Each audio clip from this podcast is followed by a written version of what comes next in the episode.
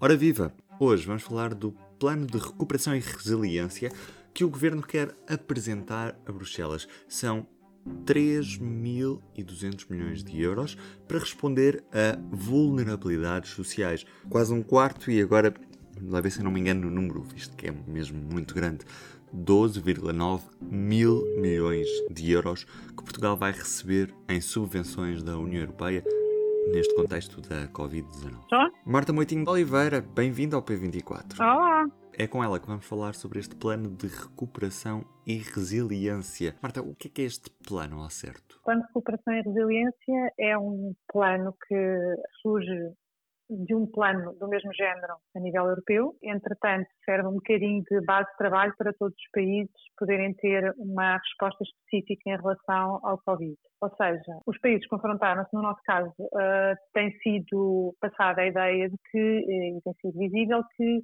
a pandemia mostrou uma série de vulnerabilidades e deficiências que existiam na nossa economia, no mercado de trabalho, na área social. E o plano surge um bocadinho nessa perspectiva, para tentar dar uma resposta imediata e de longo prazo relativamente a vulnerabilidades e insuficiências que foram detectadas com a pandemia. Portanto, o plano surge neste âmbito, no âmbito de um plano europeu. No nosso caso, o que é que aconteceu? a União Europeia definiu um conjunto de regras que este plano tinha que ter, nomeadamente uh, tinha que haver uma parte de investimento fixa para a transição digital, foi uma das deficiências que foi detectada. Outra parte fixa, que tem percentagens pré-determinadas para transição um, energética, e deixou ali uma parte livre. O que é que em Portugal se está a tentar fazer? O governo quer usar essa parte livre de um bolo deste dinheiro para um, reformas e medidas que normalmente não têm apoio comunitário.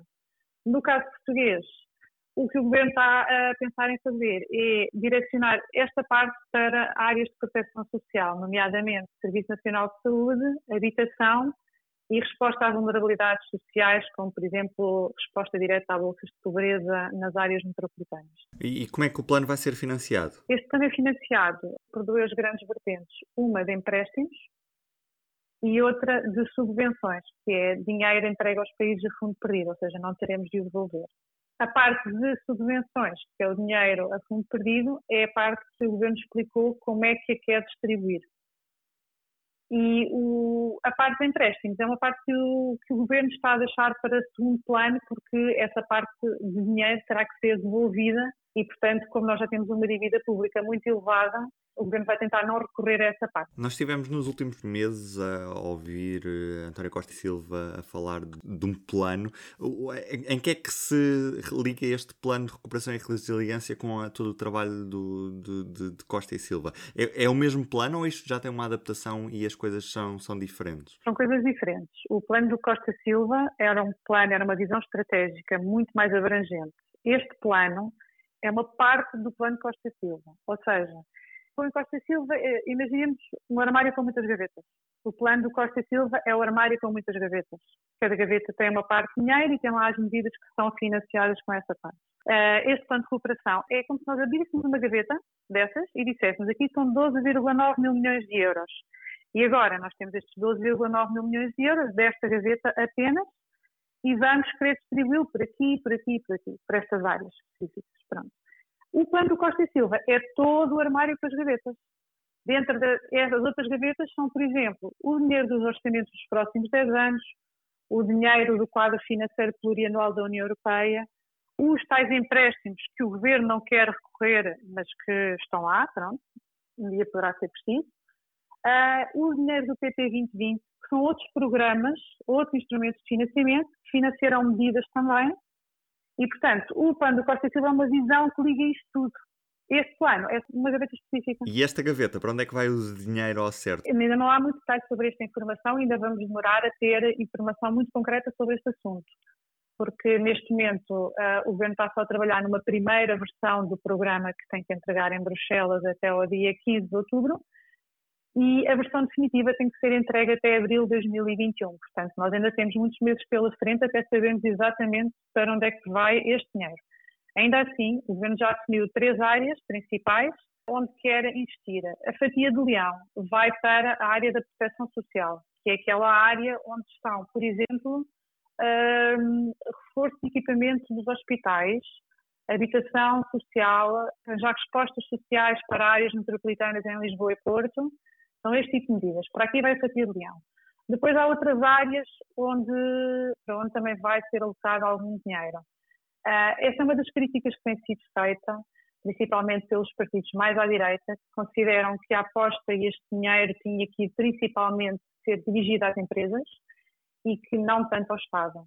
E uh, não existe uma gaveta lá dentro de empresas que nós possamos comparar empresas barra Estado, mas de facto, se nós compararmos, por exemplo, na área do apoio digital, que foi uma das lacunas que foi afetada com esta crise, foi que tanto as empresas como o Estado estavam um pouco digitalizados para nós podermos ter uma vida mais virtual e ficarmos em casa na pandemia, não é? E então o que aconteceu, o que nós temos agora aqui, por exemplo, para comparar esta área de investimento que o governo quer fazer, para a administração pública são 1.800 milhões de euros que estão alocados para reforço digital e enquanto que para as empresas na área de transição digital são 500 milhões de euros.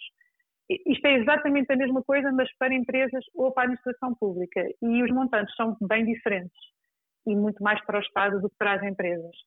E, portanto, tem havido aqui uma grande crítica por parte, principalmente, dos partidos à direita em, em relação a esse ponto específico do, da aposta em empresas versus Estado. Vamos focar-nos nessas críticas. O que é que dizem os partidos? Este exemplo que eu acabei de dar sobre o investimento em administração, uh, investimento em, na transição digital na administração pública ou nas empresas é uma das questões que tem sido mais abordada. Também houve partidos que não ficaram agradados com a ideia de se apostar da fatia de leão deste pacote ir para a questão das vulnerabilidades sociais, ou seja, para a questão do SNS e da habitação e também das respostas sociais nas áreas metropolitanas, também não ficaram agradados com isso e têm chamado a atenção para a necessidade de apostar mais nas empresas, porque são as empresas que são geradoras de riqueza, são elas que poderão pagar mais salários e assim termos uma classe média mais uh, forte e mais uh, preparada para tornar o país mais competitivo.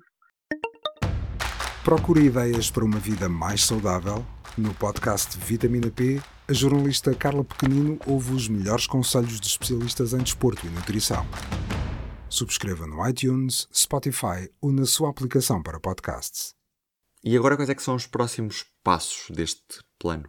Este plano agora, hum, hoje, quarta-feira, haverá um debate no Parlamento sobre o assunto, também sobre o programa. Depois o governo tem de o apresentar, ele não tem que ser aprovado no Parlamento, porque isto depois, o que resultar daqui é que os instrumentos, quando tiverem que ser transformados em leis e em investimentos aprovados em Portugal, é que têm nessa altura de ser uh, aprovados em Conselho de Ministros e outros passarem pelo Parlamento conforme se tratar de um investimento ou de uma lei. Um, portanto, para já o plano não tem que passar, digamos assim, não é votado no Parlamento. O plano tem que depois ser entregue na Comissão Europeia até dia 15 de outubro e depois a última versão tem que ser entregue em abril, que é quando uh, cada Estado-membro assume a sua versão final do plano para recuperar a economia. Marta, muito obrigado. Adeus, beijinhos. E do P24 é tudo por hoje. Eu sou o Ruben Martins. Estamos de regresso amanhã. Até lá, fica o público. O público fica no ouvido.